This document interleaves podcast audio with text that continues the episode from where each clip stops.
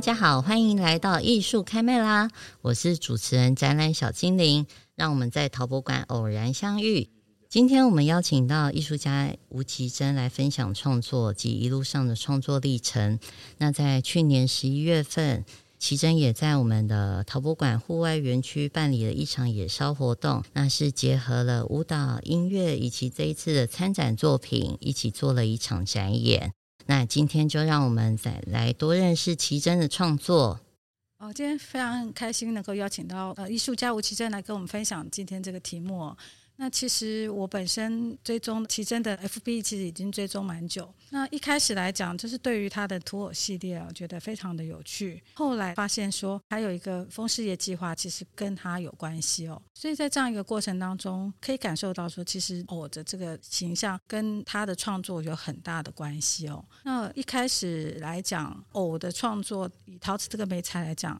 并不罕见，但是最让我觉得有趣的地方在于，他的偶其实结合了他可能对台湾的土地、对台湾的人情的一些想法在里面，然后慢慢的其实生出很多的不同的面向的关于偶这样的一个形象的想象哦。那我这边想先请奇珍来提一下有关于这个部分一开始的一个演变，这些想法来讲是怎么样慢慢去形成你的逐渐的一个创作的路程。如果要从头说的话，就是我大学的时候参加过剧团，那是一个对我来说蛮重要的起点。我是做雕塑，我是复兴美工毕业的，我们是做写实的那种教育，而且是蛮严格的。你其实没有什么幻想空间。职业学校作品要让老师去审，如果你可以做那个作品，可以一个人体，一个肌肉男，一个裸女才有办法做。所以我们是做这种训练。所以雕塑立体的形象没有问题，可是几乎是没有想象力的。我以前是这样子，就是刚进大学的时候，然后进入剧团做道具，这是一个业余剧团，台中叫童颜剧团，现在还在。我们那个业余剧团就是直接做戏，大家都各行各业，还有一位老师来带领这样子。然后印象有一个很深的，就是直接做第一出，我做了一个偶，那当然是他边讨论做出来的一只蚂蚁。那是一个穿戴在人的身上的偶，半人半蚁这样子。那我当然我觉得我做的不错，但是演员开始动起来的时候，演员在我面前，搞跟导演一起一同的操作，我有点被吓到了。那个偶是活了起来，它有点超出我的范围，就是我做不到的范围。它延伸到更广的、更多样形状的，或者是有生命，它会去闻，会去爬什么的。那是我从来没有去想过的，我第一次感觉到这种魅力吧。嗯，在这边我就想要延伸一下哦，就是我们当然知道说复兴美工他所受的一些专业的美术训练是非常扎实切实的。那对于你来说，从一个那么的写实，在美术技艺上的锻炼，一直到后来，包括说刚才我们所提到的白日梦马戏团的这样的一种你的个展，在这当中，除了说你受到刚才所提到这个部分的一个启发，那在这里面的一种转化过程当中，你有没有觉得有哪些想法或者内在的一些成长啊，可以跟我们的观众分享？哦，那就大概是我进了南艺的时候。因为我之前做的作品有点像杰克美蒂大学的时候的充满人性挣扎的那一种，对对对，表现瘦瘦干干的，嗯，当然那个年轻人创作者都是比较自苦，就是说以为创作要有深度，要比较内在，然后你辛苦这样子的感觉。我那时候也是这样，然后那我个性比较内向，现在当然好，现在看不出来，现在好多了，以前算是内向的，嗯嗯。进到南艺的时候，当然是看到学长，就是张和明，他对我影响蛮大的。就是，哇，这么开心，这么造型多变的东西，然后也有深度。那时候打开了一个眼界啦。我觉得大学剧团会带给我想象力，当然我有开始看一些文学，就是卡夫卡啊什么。啊，维诺啊，那种对自我产生怀疑的 过程当中，找一些相对在讨论自我人生哲学的追寻的这种书，其实对你影响很大。是，那那时候会有一些想象力，我想象力开始产生了，因为从从复兴商工到大学快毕业的时候，我发现我有想象力，这个是呃，我到大四的时候才发现的。就是我在看小说的时候，我看到形象，嗯，就是我脑中会出现形象，特别是他们在讲一些形容词，就是说村上春树，其他形容安静，埋在沙里的电话这么安静，类似这种，那我就有画面啊，就是沙滩排球，沙滩下有一个电话在响，上面有人在打排球，但是没有人知道。下面的电话在响，就是那种感觉，我就会出现这种画面，那就是直接把它做出来就好了。所以我那时候开始读蛮多小说的，我其实就是在看形容词，我会记下来，然后画面也会记下来，但是也是比较偏向自苦的那一种。然后看到张和明难易的时候，我觉得不需要这样子，因为也觉得很辛苦，然后产量也未必够多，嗯，觉得就是把自己给。尽量的放出来就好了。我觉得那个心境的转变，就是说我希望我不管那些，反正我也是学生嘛，我尽量的做，尽量的看到什么，我是横向的发展，有点这样子，尽量把自己做内在丢出去。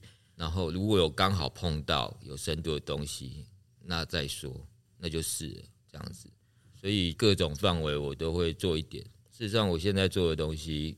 很多都是那一时间就做过了，就是一件我就停了，那时候就换另外一个，就一件一两件就这样子，嗯。所以在这个部分来讲，其实你会从一慢慢的一个很内敛的去自我探寻。像你刚才所提到的，你对 Giacometti 的作品，或者是类似像村上春树小说里面，他的小说其实有一点魔幻写实的感觉，有点意识流。可是你在那样子的文字当中，你透过他的文字的叙述，可是你可以想象出一个画面。那你发现自己拥有这样的能力，再加上说你参与社团那种偶戏的训练，嗯，让你把这些不同的元素组合在一起。那其中复兴美工对你的。扎实的学术的记忆上面的训练，跟南艺开拓你的艺术创作的一个思考。那其中呢，东海大学的那一段时间，对你来讲，你的创作历程上面，你觉得有留下哪一些痕迹呢？很多人毕业后，大家都说东海大学的学生就是有一个感觉，就是比较松散，很多都穿拖鞋，像我就是这样，然后就比较不积极，比较生活。呃，我觉得是大学的校园给我们这种气氛的，嗯，那在学校的时候就都不去上课，可是我们都在玩各种社团，像我就是去戏剧，然后我又组乐团，也有去表演，瞬间呐喊啊什么的。我是大学生活很忙碌，然后本身的美术的部分是相对来讲，好像反而把它放一旁，但是你去发展很多你不同的兴趣，像是音乐啊。嗯像是戏剧等等，对，然后这后来慢慢其实都成为你之后创作的一个养分。是是是，还有就是老师吧，老师他们其实我说真的没有在课堂上教我什么，不能这样讲，就是没有得到什么。例如说你在庆老师，他那时候就会做他的作品，就是在城市里面帮一个计程车司机竞选议员吧。那我们就是竞选团队，就是弹吉他、乐团表演，然后去做装置。他们叫做行为或是一些观念的，对啦。其实我那时候很不懂，我根本就不知道我在做什么，以为自己在搞竞选活动。对，就是搞竞选活动，就是把人家的旗帜拆下来改我们的字，然后去干红绿灯，就是那种废弃红绿灯，我们会把它装电，然后施设在一条路上，然后让它亮，还有自己画斑马线，然后就有车子会停下来。就是做这种事情，然后其实我我是做完这个才决定做陶的，因为我非常迷惘，就是我在干嘛？现在想起来都是很好的养分。就是我们大家也知道，说在九零年代以来，包括说像你刚才提到的李在清老师，他当时有很多的氛围，就是做很多观念性的装置性，当然到现在还是有表达一个社会议题的艺术创作的时候，很会去用的一个艺术展演的形式。但那时候来讲，你并没有意识到说，其实这个就是艺术，只是就是去跟着老师一起去做做这些事情。其实是一个很自由氛围的一种学生时代的一种借由参与艺术的一种创作，然后来去做比较实在的艺术实践。但是当时候对你来讲，这样的形式你可能会会迷惘，是那这是艺术吗？嗯，我想要去找一个更符合我内在的一种表现，所以你选择了陶瓷。但是陶瓷这媒材在艺术领域里面来讲，它是有一个很模糊地带的，它是工艺、是设计、是艺术这个部分。在这里面来讲，是什么样一个契机让你决定用这个媒材？其实就是前李老师的艺术活动啊，还有一些观念艺术。那时候施静华老师有来兼课，我觉得也是对我影响很大。我是不懂那些东西的，那我甚至在学校也做过观念艺术，就是我开了一个画展，然后里面的画都是捡来的。然后就是请老师来剪裁，我去借西装，就是很荒谬啦。然后最后我觉得我不适合，我最熟悉的就是雕塑啊。可是你知道我们复兴商工雕塑是翻塑胶，嗯，就是叫 FRP 嘛，嗯嗯，那个是非常臭又毒的。捏塑的时候当然是有快乐的，但是翻模的过程那个是不好的。然后翻出来的过程，它其实就是没有那么好。我们就在伪装一些东西，就是我们要画颜色，模仿铜，模仿石头，模仿木头。因为那个就是假的，那事实上在泥塑的感觉是最好的。嗯嗯。可是说实在的，我大学都翘课嘛，所以我陶艺课也翘了。我当然是那种喜欢做实用陶的学生。我现在还是很不会拉胚啊，配釉也不太会。然后我要做雕塑，不想做 FRP。然后我的学长就说：“哎，你来做陶啊，不用翻模，直接烧就好了。”然后刚好有一个机会，就是林伯玉啊，他是我学长，刚好我们有一段时间一起做。其实我什么都不会，那我就捏了细细长长的实心的，像杰克美地的东西，我只会那种东西。我捏了一大堆，上百尊在组合，然后他帮我烧，他配了灰釉，然后就烧。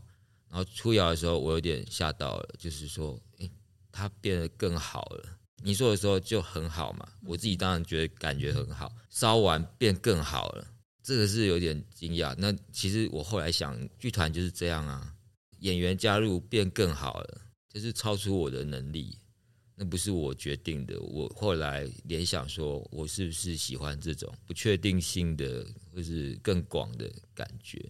所以就这样子，那时候做了一堆熏烧的作品。熏烧那是最简单的，我可以自己操作，就包一包锡箔纸，丢到电窑，包木屑，熏出来那一群人像一个家族，就是有一个历史感觉，就站在那里，像那个黑白照片那个一样。我做不到这个事情啊，我只会做一个一个人，就很像那种原始艺术里面那种，对，那种直接从土地里面生出来那种能量的感觉。对对对，就是有一种历史感。我觉得那个是陶瓷让我觉得很有意思的。就做了，然后就考上了，考上南艺了。那个熏烧你知道很脆弱，去考试的时候几乎全断，我就现场在用也比较黏。然后张金元老师还经过，他就说：“这做高灯哎哦。”我就心想：“我完了。”是低温烧，低温烧、啊，对，所以很容易。我想说这个陶就做不好会断，你大概没机会了。没想到我就有机会上南艺。那那那时候你有没有想说，哎，真正能够进入南艺的原因是？嗯，就是我的桃概不一样吧。我那时候当然那些人都是很棒的啊，就是徐永旭老师，他是我学长，大一届，全部都是说实在的，都年纪比我大蛮多的。哦，对啊，早期南艺的应用美术研究所，呃，吸引了很多已经成名的艺术家，重新再去休息陶艺的这个部分。嗯。对啊，那他们其实就很会做陶了嘛，配釉什么都很会。我是零哎、欸，我是不会拉胚，不会配又，不会烧窑哎。然后我进去南艺的时候，我看到大型的作品，我以为是实心的，能想象吗？就是因为雕塑的这种养成，实心这个东西是一个很自然的想象。嗯、那你对于陶瓷来讲，它可以是中空的这样子盘条的这部分是陌生的，嗯、所以那时候很讶异。对，你看我就是连盘条都不会，我那个程度就是这样子。学长跟我讲的时候，我这边震惊，这怎么可能？怎么做得到？还是用一种比较雕塑的概念去思考你的陶艺创作。嗯。对啊，可能就是我会上的原因，就是我就是不一样嘛。他们都有陶艺背景，那我就是没有。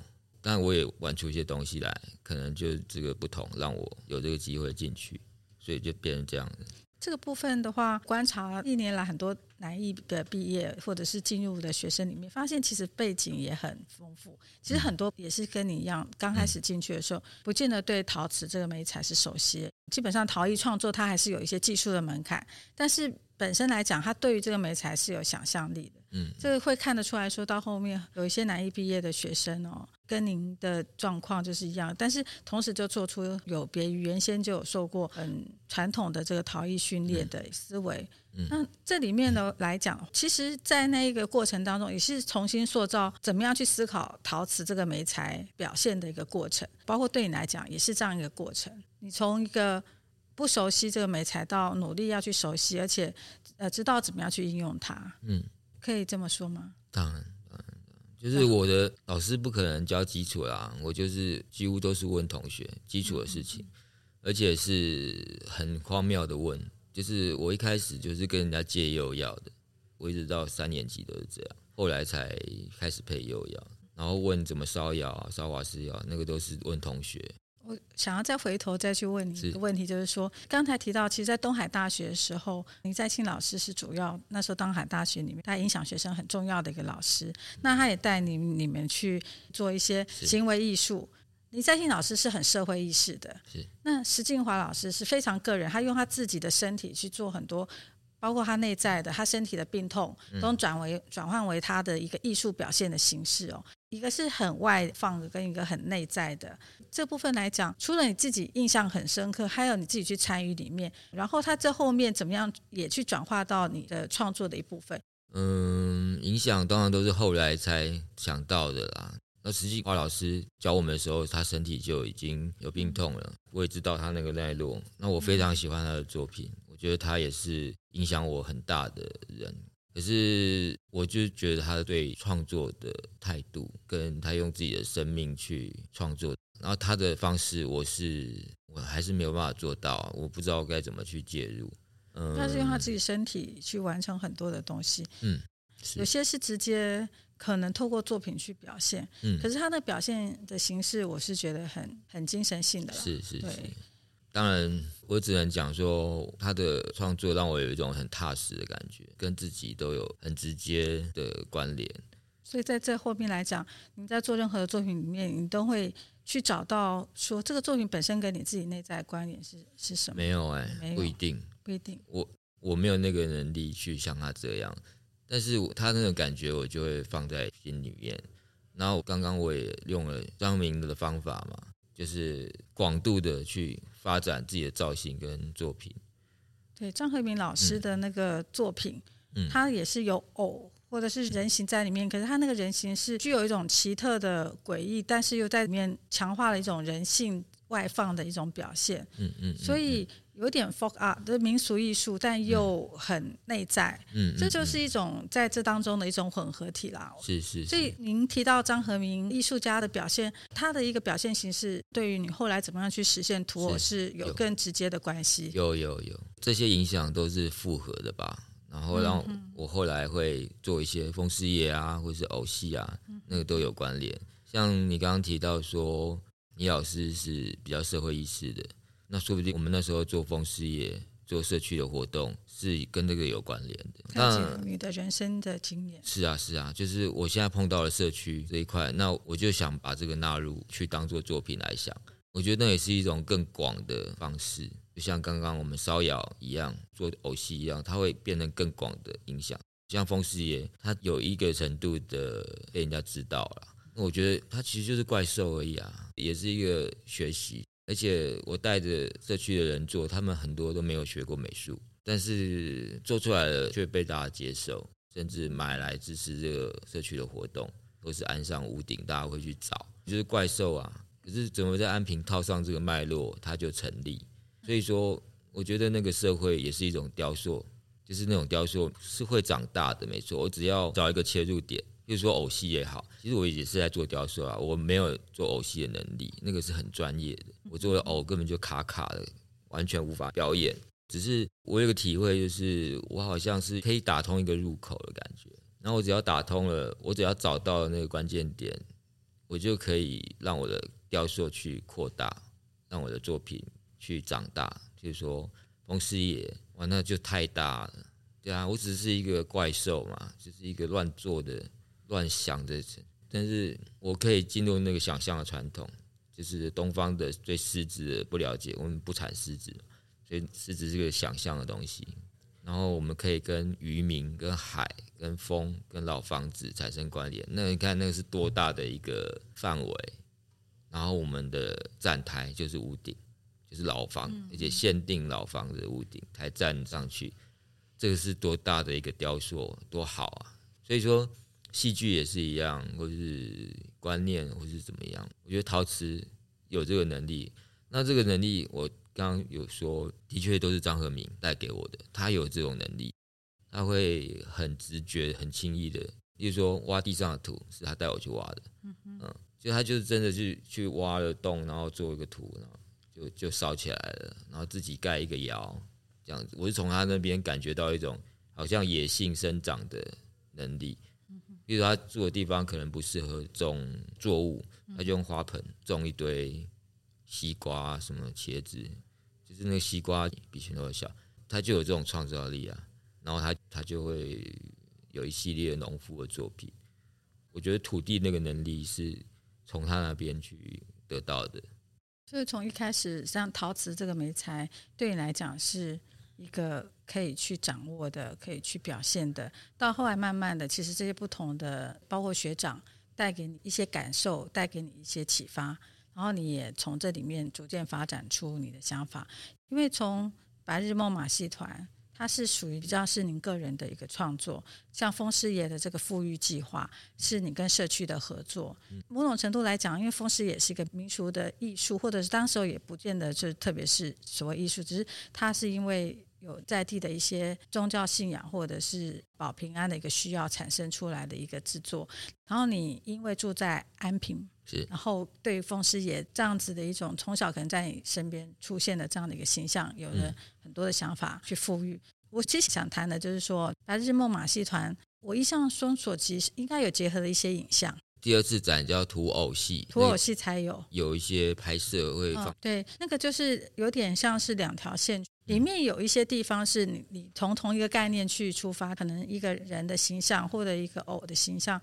但是因为不同的触发点，社区是跟你的呃成长家庭或者你的环境有关，所以你对于风师爷这个有个想法。一个就是你很存在的一个你的创作的里面哦。那这两条线并行，对你来说带给你的是一个什么样的影响？不过我也蛮想问，嗯，冯师爷那个计划跟社区合作，嗯，然后都是挑老房子，对，那。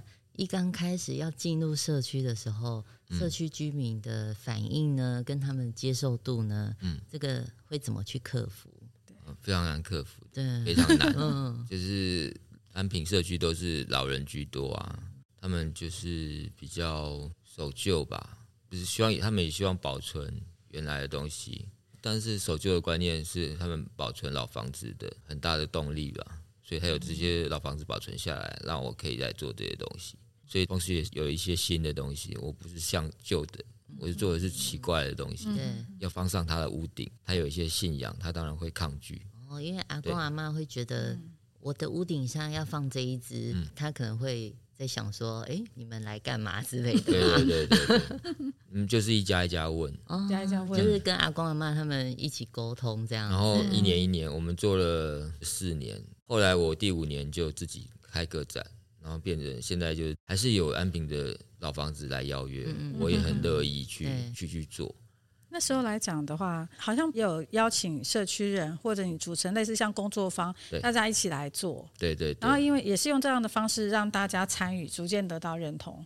对啊，就是时间越久，他就觉得你不是在乱做的嘛。因为我们还有很多志工啊，他会画海报，他会画地图，然后也有人报道。所以当然，他们看到了会觉得你不是乱搞，就比较愿意。那我最早期的时候，我甚至我就有说要送他们，本来就是都用送的。我最早期的时候，我家一家的去问，就说：“哎，这条街我每一个都送，我就做一支，都是拒绝我。”哎，他说：“你这是高啊，是什么？不会啦，这基金会用。”他们想象的风师也是有固定的形象，对对对，不是你们。而且在那时候你要帮他们做的时候，其实风师也好像也已经在。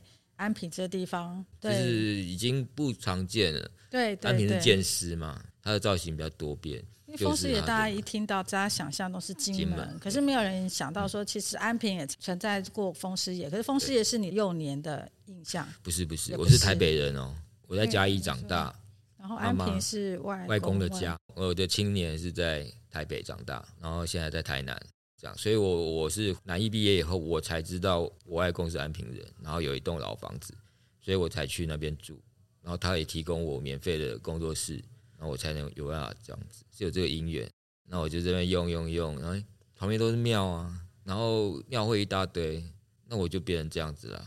我觉得有趣的是，我是学院的嘛，嗯，我是用学院的东西去去碰撞这些东西跑出来的，有点这种感觉。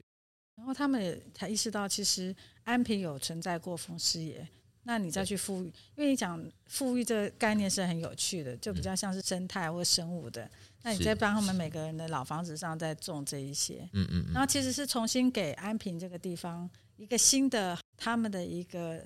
集体的一种文化的一个回溯建立，是可以这么去说。嗯，对，大概是“复育”这个字是都是同伴的建议啊，嗯、就不是我。安平想到一开始他们都想要建师啊，但是我有发现风师爷。再来就是说，建师是白灰泥做，就以前的水泥，对。然后风师爷是陶做的，然后他就跟我有关系了嘛。然后他是翻模的，跟砖窑一起烧。大部分是从厦门进口的，因为以前跟那个大陆那边的往来比较频繁。然后它是压模制的，对对，就是压模出模，然后再雕一些脸部表情，所以它是一定的形制。你会发现为什么大家说风师爷就金门，因为它是实感当世的，因为它每一只都不一样。安平的是模具式的，小小的，每只都差不多，所以它不会变成特色。然后但是冲绳是每一只都不一样。为什么会这样子？它是制瓦师傅盖完屋顶以后，他用瓦片去用剩余的水泥拼成一只狮子，所以是建构型的。他不是说不想用陶，他那时候陶瓷的技术只能做瓦，他做不了空心的东西。这是我后来去冲绳才了解的啊，导致于他每一只都是用那个建构型的狮子，所以就是造型非常有趣多变。那我就是看到了图片。冲绳的西萨其实就是风师爷啦，东南沿海的华人的传统，哇，每一只都不一样，也是他们的特色。我想，我想要像这个样子，对。所以你在你在做风师爷这个富裕过程当中，就也有机会到其他国家去走访一些风师爷的一个形象，或者他们在当地怎么样的去呃表现的这个部分，有特别还是也是后来有去。就其实就是冲绳而已啊，马祖有去，最近要去马祖，可是马祖就没有风师爷，他们是闽东文化，他们有哮天犬，可是也很少，那是面山的，但是就会去看这些屋顶啊、民俗啊东西。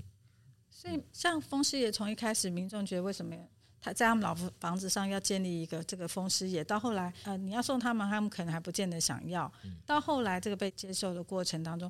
是不是也提到说，像工作方式在地人的一个加入，他们也自己去做自己的风师爷？那装置在他们自己老房子上的是这些人的加入，还是说你们其实在这里面工作方里面去做，最后再选择去设置？在地人有加入，绝对不是多的，因为安平的年轻人也少，所以大部分加入的是年轻人。在地人也有做，啊，有做有帮助，就是他们会安上他们自己做的嘛。别人就会看啊，就会他就会讲啊，就会拓展出来。那我们的方式就是几乎是为期半年，先甄选，甄选上了以后，就是他可以没有任何美术背景，然后会有一个说明会，然后我们会带他去逛一次安平的社区，讲一下我们的想法，然后我找一些风师爷的脉络的资料，很认真的准备了一本书，然后把脉络照片全部都整理好。哎，个比我做事硕士论文还认真。就讲解完以后，就来制作三天，嗯，然后上色三天，而且烧窑我们是用柴烧，因为为什么呢？柴烧比较有古朴的感觉，才能搭配老房子。虽然我们是用化妆土，然后但是烧薄灰上去会有点旧旧的感觉。但是我们没有柴窑啊，怎么办？就小柴窑，我们在烧的那个，前两年就是烧那个小柴窑。你看那几只狮子。四十几只哎，就是有小柴窑这样烧出来的，一窑才烧三只，要劈柴要什么烧一个下午，几乎每个礼拜都在烧窑，大雷雨烧的还特别好，还有一点熏烧的感觉。对对对，好，后来当然找到材料，我找到一个余温盖了简易的柴窑也好一点。烧完以后，我们是办社区活动，是南红音乐季嘛，我们风师爷的活动是里面的一个小活动，然后我会展览，开放认购，购的话就是支持南红音乐季，然后居民也可以来看展览，展览就去谈老房子，就是说你喜欢哪一只，那我们去看你老房子适不适合，不能说你说了算嘛，我们要觉得适合、好看，我才愿意这样子，然后展览结束以后找时间安装。你看这些人，这些时间自工全部都要来哦，这是多少时间？安装他也要来，虽然做的都是我做，烧也是我烧，每一只都是我粘的，因为要安全嘛。然后那个胶是要用好，确定它不会掉下来。那掉下来一只打到人，我就完了嘛。对啊，所以你看，几乎是半年的时间，然后一只一只联络安装。然后老屋顶呢，老人会会来看展吗？一一定很少嘛。我们就一家一家敲门问。拿着拿着图照片，甚至就带他来看这样子，正好适合做一个安平的风师爷地图。我听，有人做了，也是自工，也没讲，他就自己做了，然后就放上网这样子。那、啊、现在也有人去找，现在有四十多只吧，但是现在这个活动是停止了。可是我是希望陆陆续续的有人愿意的话，我还是愿意提供。啊，但这不是爱乡爱土，我先说明，就是说。很多后来找我讨论采访风师爷，我是不想接受啊。就是我觉得这不是我多变成我爱乡爱土风师爷代表什么？我觉得不是哎、欸，就是好像一个标签，一个标签啊。我作品没有做好吗？需要爱乡爱土来怎么样？不是，我是为了作品。你看，像刚刚讲那个，我是从中得到帮助，就是他那个老屋是台座哎、欸。风师爷这么大，都变成我的作品。好，那我后来办了个展嘛，有用风狮爷，我也卖掉很多啊。嗯、我后来买了房子，全都风狮爷给我的嘛，我也要用它来赚钱啊。我也可以提供给社区，这是互相的。就是说我不是为爱乡爱土才做这个东西，就是说我必须要跟他产生脉络，我才有办法成立，我才可以卖钱嘛。那我。要跟他产生脉络，我就必须贡献，必须提供我的作品。其实还是从一个你对于形象的喜爱产生兴趣，然后去找到在地的文化脉络，来让你的整个艺术表现更丰满的一种思维下去做这个部分。嗯、然后刚好也能够跟社区去做结合，它比较像一个在地的一个艺术实践，可以这么说。嗯，我的部分是这样子啊，嗯。蛮想要听听看奇珍分享，嗯，在台湾各地驻村的感觉，嗯、因为你都是挖当地的土，嗯，来创作。是，那到了那个每一个不同的地方都有不同的氛围。那你到了那个驻村的地方的时候，你会呃先去感受那个地方，然后接下来去想说，嗯，这个地方适合做什么样的创作吗？嗯，我觉得我是做立体的，但是我已经做很久的。陶瓷了，所以大多还是用陶瓷去做。那我去驻村，那里没有窑，怎么办呢？就没办法驻村了嘛，就自己搭。嗯啊，我就想办法。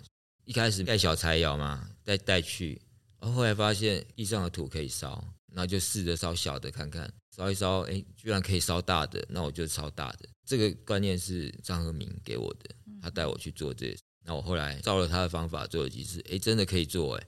那我就这样子去做，我其实都是从技术去看，因为做陶很需要时间。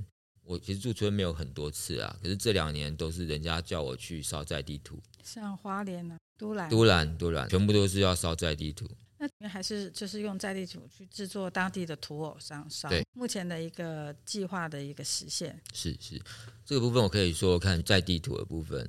嗯，我觉得有趣的是做陶的很容易可以碰到。当地的文化就是说做陶很方便嘛，就去就挖地上的土，然后就捡柴就烧了，一放火就有人来跟你讲故事，大概就是这样。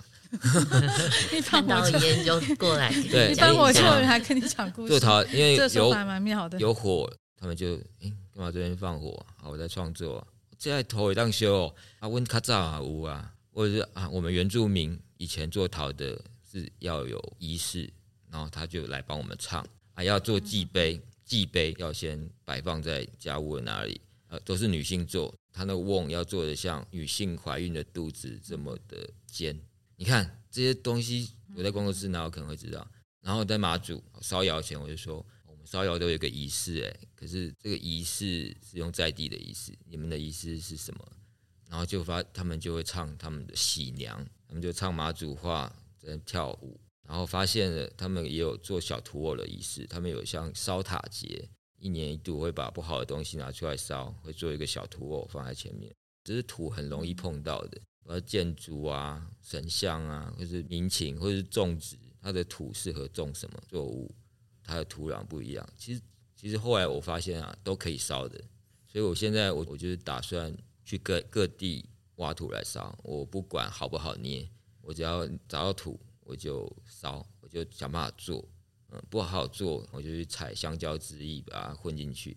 听说原住民要增加土的粘度，就把一只瓜牛打进去，粘度也够。但是不小心发现可以，就变成他们的秘方。其实以前的人史前文化全都是陶，哎，对，他们可以做到瓮棺是几乎一公分厚一点点，然后是用野烧的，这是多厉害的技术啊！怎么没有人在说这个部分？其实他们的技术是很厉害，可是不知道为什么陶瓷技术的介入就断掉了，完全断掉。我在想，各地都可以烧的，嗯，所有的都挖土就可以做，可以烧的，因为到处都有啊。我觉得这个是我去各地驻村，别人跟我讲的。除了这个，别人会跟你讲故事这个好处以外，他还会跟你讲他的技术。像卢凯族啊，他就是去河边，他把做好的土坯放在河床上，然后他们是页岩很多。啊，那个页岩有挑过，有公有母，母的松散，有公有母，对，母的松散，一敲就分散，比较耐热震，所以就铺在下面。啊，公的适合当屋顶，它比较坚硬，可能铺在外围还是怎么样。然后一个小杯子、小罐子放在中间，它就找一堆小叶片，把它整个包覆起来，包的像释迦一样，或者像松果一样。好，那就开始烧。你想想看，一个大窟大概七八十公分吧，里面烧一个小瓮，周围用大石头围绕，烧到石头红，大概七八个小时不会破。他作品出来的效果就是一点黑一点黑一点黑，因为那个缝隙烟会钻进去。然后阿美族的也不一样，达悟族的也不一样，他们都是不同的烧法，然后不同的控制土的能力。刚才听到说你在烧窑的过程当中，会希望用一个在地的仪式，嗯，那这个是从你开始有驻村以来才有的想法，还是哎就很自然的也想把这样的仪式内化成你自己的创作的一部分？我觉得要尊重，而且放火这个事情，你既然认同它是会聚人，会对人的精神觉得会向往，嗯，会靠近，那就是还有某种的力量嘛。那我们就要做一些事情去尊敬他吧，啊，所以这样一路过来其实是很踏实，慢慢从土的这个角度去出发。其实驻村的这个计划应该是接下来的你一个重点。嗯，这两年好像是这样，这个重点。明年要在都兰驻村嘛，我已经其实弄了三年了，断断续续去，然后盖了一个窑，然后挖在地的土，去海边捡柴来烧，就是明年希望有一个完整的呈现。这比较像是一个行动式的创作计划，因为刚才本来想要提到的也是自己的一个作品里面哦，像你早期有那种脚的一个那种创作，是一种身体容器的感觉，然后慢慢的到倒过来，那中间还有像交配大舞台这一些，那其实它都是在比较正规的一个艺术展演空间去呈现。就刚才回到一个，就是说驻村是一种直接跟在地的土地做连接，嗯。在这些相对比较是一个正式的艺术展演形式，还有包括也跟进等等，那你怎么去看待这两种创作形式的转变？你说室内跟室外？对对对对、哦。我是在做最近那个倒过来的展览，才想到我好像是把呃民俗的东西带到展览进去，对对对，没错。嗯，那我现在想要做的事情是，我要去那个现场，直接在那里做展。譬如说马祖，我希望在他们祭典的时候做展览，直接看他们需要什么，我就在祭典的场地做。我希望做这个事情。然后都兰，那我就在他们山做，就展在他们山里，就是在祭祀的现场，我们来做这个事情。差别大概是这样。接下来我希望做的事情我现在还没做，还没做到。因为从作品是容器到满意，满意于容器之外，你形成的一种流动感的这一种部分，就是像倒过来你自己写的，在你的一个创作之术里面。嗯，所以它其实也就是一种你从室内空间到户外的这种转移。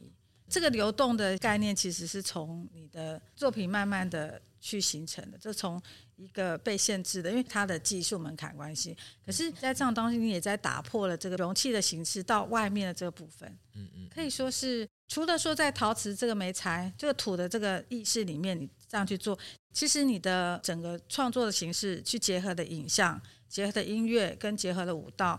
就要回头，刚刚你提到，就是从你的学院时代里面参与各种社团，慢慢的都会结合在你的创作里面。然后不管是室内或户外的形式，那这个部分来讲的话，呃，你有什么想要再补充，或者觉得诶哪一些可以再跟大家谈一谈的？就我写那个本来创作是容器作品，像容器，其实那是心境啊，就是你之前提的要内心的部分。对，从过去很纠结，要很自苦的哇，我要像乔格梅蒂一样，嗯、我的作品要表现出那种人类在心灵的挣扎，嗯、从那种瘦瘦扁平的那一种痛苦当中去解放。到后来觉得说，用一种相对民俗艺术的这种形式去表达，是更能够贴近你内在的一个形式。这也是一个很有趣的过程，呃，包括说像呃龚祖君老师的一个展览，嗯、还有你所做的交配大舞台高博嘛，这样子一个概念，嗯、所以其实都充满了你想要跟人互动的这件事情。对，有哎、欸，我交配大舞台是龚老师策展的作品，对对，对，呃，知道龚老师在做展览是就交配吧，交配镜在那个骁龙，的我就蛮感动的。我觉得我们或许在做一样的事情，我我蛮惊讶会有一个学院老师会做这个事情，他自己去抬轿，对，然后我觉得惊讶，他后来就找我合作，就去了野根金嘛国美馆展览。嗯，对啊，而且交培大舞台不是只有在野根金，后来你就从南到北的也巡回了一次，然后真正把那个很民俗氛围的那种形式给呈现出来，还是在公部门的一些艺术空间里面。对啊，这是龚老师的计划。计划，我他说要在哪烧，我就去。我觉得他他真的很猛哎，但是说他就要在那边烧，那甚至是中正纪念堂。哦，我听到中正纪念堂，我就很兴奋。也是一个静置的舞台。对啊，那我就做一个讲功，然后在那边烧之类的。然后后来就直接禁止我们在那边烧。然后后来怎么克服？就不能烧，不能烧啊！但是这是举行举行一个仪式性的东西。可是我们在大墩市就在马路旁边烧啊，那烟就这样飘到车道去啊，然后旁边在喷火。在高雄就是文化中心嘛，收到了快要上百还是五六十封的抗议电话，哎呀，不停的有抗议电话跟警察在旁边。那其实那个是很开阔的。然后在宜兰，他们自己也在烧。宜兰的文化中心外面就有一个大窑，他们一年会烧一次，所以就是各城市就很。主要是民民情，嗯嗯，我相信在台北烧应该会收到更多的罚单跟抗议，哎呀，这也是蛮有意思的。但是还是很多现实的考量上面，还好我们博物馆有个户外园区，是所以可以在户外园区里面烧。对，那个空间真的很很不错，有点挑高，然后整个环境也很好。想问一下奇珍，在这一次偶然人间展览，嗯、那在参展的这些作品里面啊，有没有特别哪几件想要跟观众分享？应该观众会特别好奇的。目前是海龟跟那个叫偶。海龟就是我在安平的经验，我离开了安平嘛，我做十几年，我当然会舍不得。对，然后每天在小巷子里面那些老房子。那因为我是安装风事业，我爬上屋顶，我就发现那个闽南式建筑在马背上有不同的形制。对，我是这样子才发现的，怎么每个屋顶都不一样啊？然后去查才知道。然后离开以后，那个小巷子现在到宽阔的乡下，我就会看那个安平的老照片，然后就是很密集的房子集中在一起，突然就有一个幻想，就是他们是海龟这样子。海龟就暂时聚在这边产卵，然后他们接下来会游走，有可能有点可能符合我的心境吧。我后来发现我自己的特性啊，就是我有这种幻想能力，但是那个幻想能力是基于现实，就是我实地碰到的、接触到经验，对，就是实际的东西。然后我会出来一个幻想，那那个幻想我都会觉得是很真实的。它第一个，它都很老，老房子跟海龟它都很老。然后再来是它的屋瓦跟贝壳一片一片的形状上可以结合。然后再来就是我们是海岛民族啊，我以我来说就是一个寻根的焦虑。我不知道我是谁，我是中国人吗？不知道。闽南移民的文化好像又很淡薄，去大陆找没有这个姓啊。然后你看我的长相，我从青春期开始就被认成外劳跟原住民，就是不断的，当然平常被认成外劳啊，就跟我讲英文这样子。那我一定是有一种呃南岛的血统的嘛，不用怀疑啊。嗯，所以就是一种失根的状态。那我我觉得这海龟这个造型暂时解决我这部分的焦虑。呃，刚才的讨论主要都是在你本身在展演的形式上面。刚刚一直很想讨论的就是说，表现是有很多种面向的去成立啊。可是我们都知道，要完成一个展演，其实是要经过很精密计算，土偶戏表演跟虎神的一个配合，然后加上影像，加上音乐，加上舞蹈。那这这里面来讲话，你们是怎么样去构思这样的一个组成？找舞者就是高玉合作，大概第三次吧。就是哦，因为我烧窑已经变成一个表演了，我烧没几样东西给人家，大家就要去喷火，然后大家围过来看。呃，我觉得就是一种表演，那何不来就是表演呢？就是刚好认识了高玉，对，他就住台南，他一开始这样酬劳不多，我分他一些。然后他愿意来，然后我们第一次有点生疏，其实我是硬着头皮上的。第一次高玉都会涂白嘛，他就说：“那我们来涂泥巴。”那我就是我们就全部脸都涂泥巴，在新营的交配大舞台。其实我也不知道我在干嘛，我也不知道他在扭什么。说真的，但是当然也觉得他那个涂完泥巴像像土像土偶。除此之外，我不懂他在跳什么。那没关系啊。我觉得就是一个尝试，然后第二次再倒过来布置的更有一个海岛的感觉嘛，就是有一些剧情上的讨论。那大部分也都是即兴，我们没有很精确，没有没有那个时间跟金钱去排练。那大概排个一两次，然后也认识，当然也认识一些做音乐的朋友，来打打看，这样他们也愿意提供经费一点点，那我们就来打，感觉不错。这一次。然后就是贵馆的邀请，梅林啊，很帮忙，好像是最大制作之类的，又出动三台机器，TRUS 什么投影机，嗯，从来没有遇过这样。然后说实在很惭愧，这个不是一个很精密的排练，但是运气很好。但是我一想到音乐可能出不来，我才在那边吓出一身冷汗。你看那些花多少钱啊？就 TRUS 摄影机，什么搬运人。几十万，然后我们音乐没了就超级焦虑，超级焦虑。所以说，我觉得这各方面都要都要加强吧。就是说，我们也要有专业意识，但是专业意识我们变成一个正式表演，当然经费都会提高。那个电脑要好一点的，不要宕机，或者多准备一台，多排练几次，变成一个正式的表演。不过奇珍也真的排练了很多次，从第一天来一直到第二天，到表演之前都还在累。是，可是就是这就是需要很长的，不然剧团干嘛成立了？对，我觉得运气真的是不错啦。我是这个做陶的，能够要有一个戏的感觉，我相信绝对没那么简单。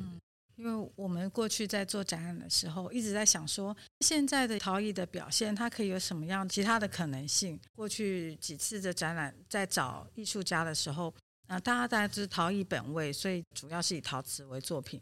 那当我们看到国际上有些作品，它其实结合的不同声音、影像各方面的时候，那时候就发现说，哎，奇珍其实在这一块有做了一些努力，所以这也是你接下来还是持续会再去做的。当时有跟你讨论到说，其实这里面就像你刚才提到的，很多的条件各方面要配合，嗯，他需要的可能是一个团队，是也很难去单纯的去做。对。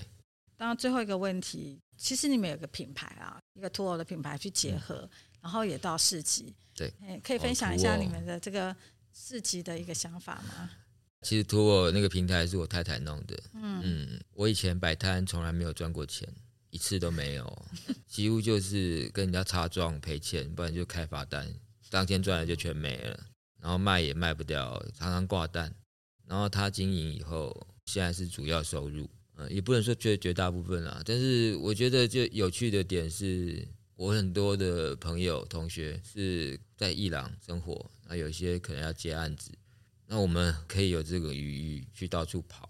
我一开始蛮排斥的，我想做东西，干嘛就叫我去摆摊呢？其实我后来觉得很有趣，我可以跟客人直接接触，其实客人就是朋友，因为他他喜欢你的东西，大部分是借由粉丝页看到来的，他会跟你讨论作品。对，我们以前没有这个机会。我觉得有一种感觉，就是说客人就是朋友，那不是很好吗？嗯，然后我们又可以交流。看到你们有时候市集也不是只是纯粹的，就是作品摆一摆，有时候你们还是会搭配蛮多活动的。哦，你说女儿节吗？嗯，对，嘉义女儿节。其实我们参加的市集蛮多都是有意思的，嗯，因为不是所有的市集我们都可以在里面卖东西啊，被接受啦。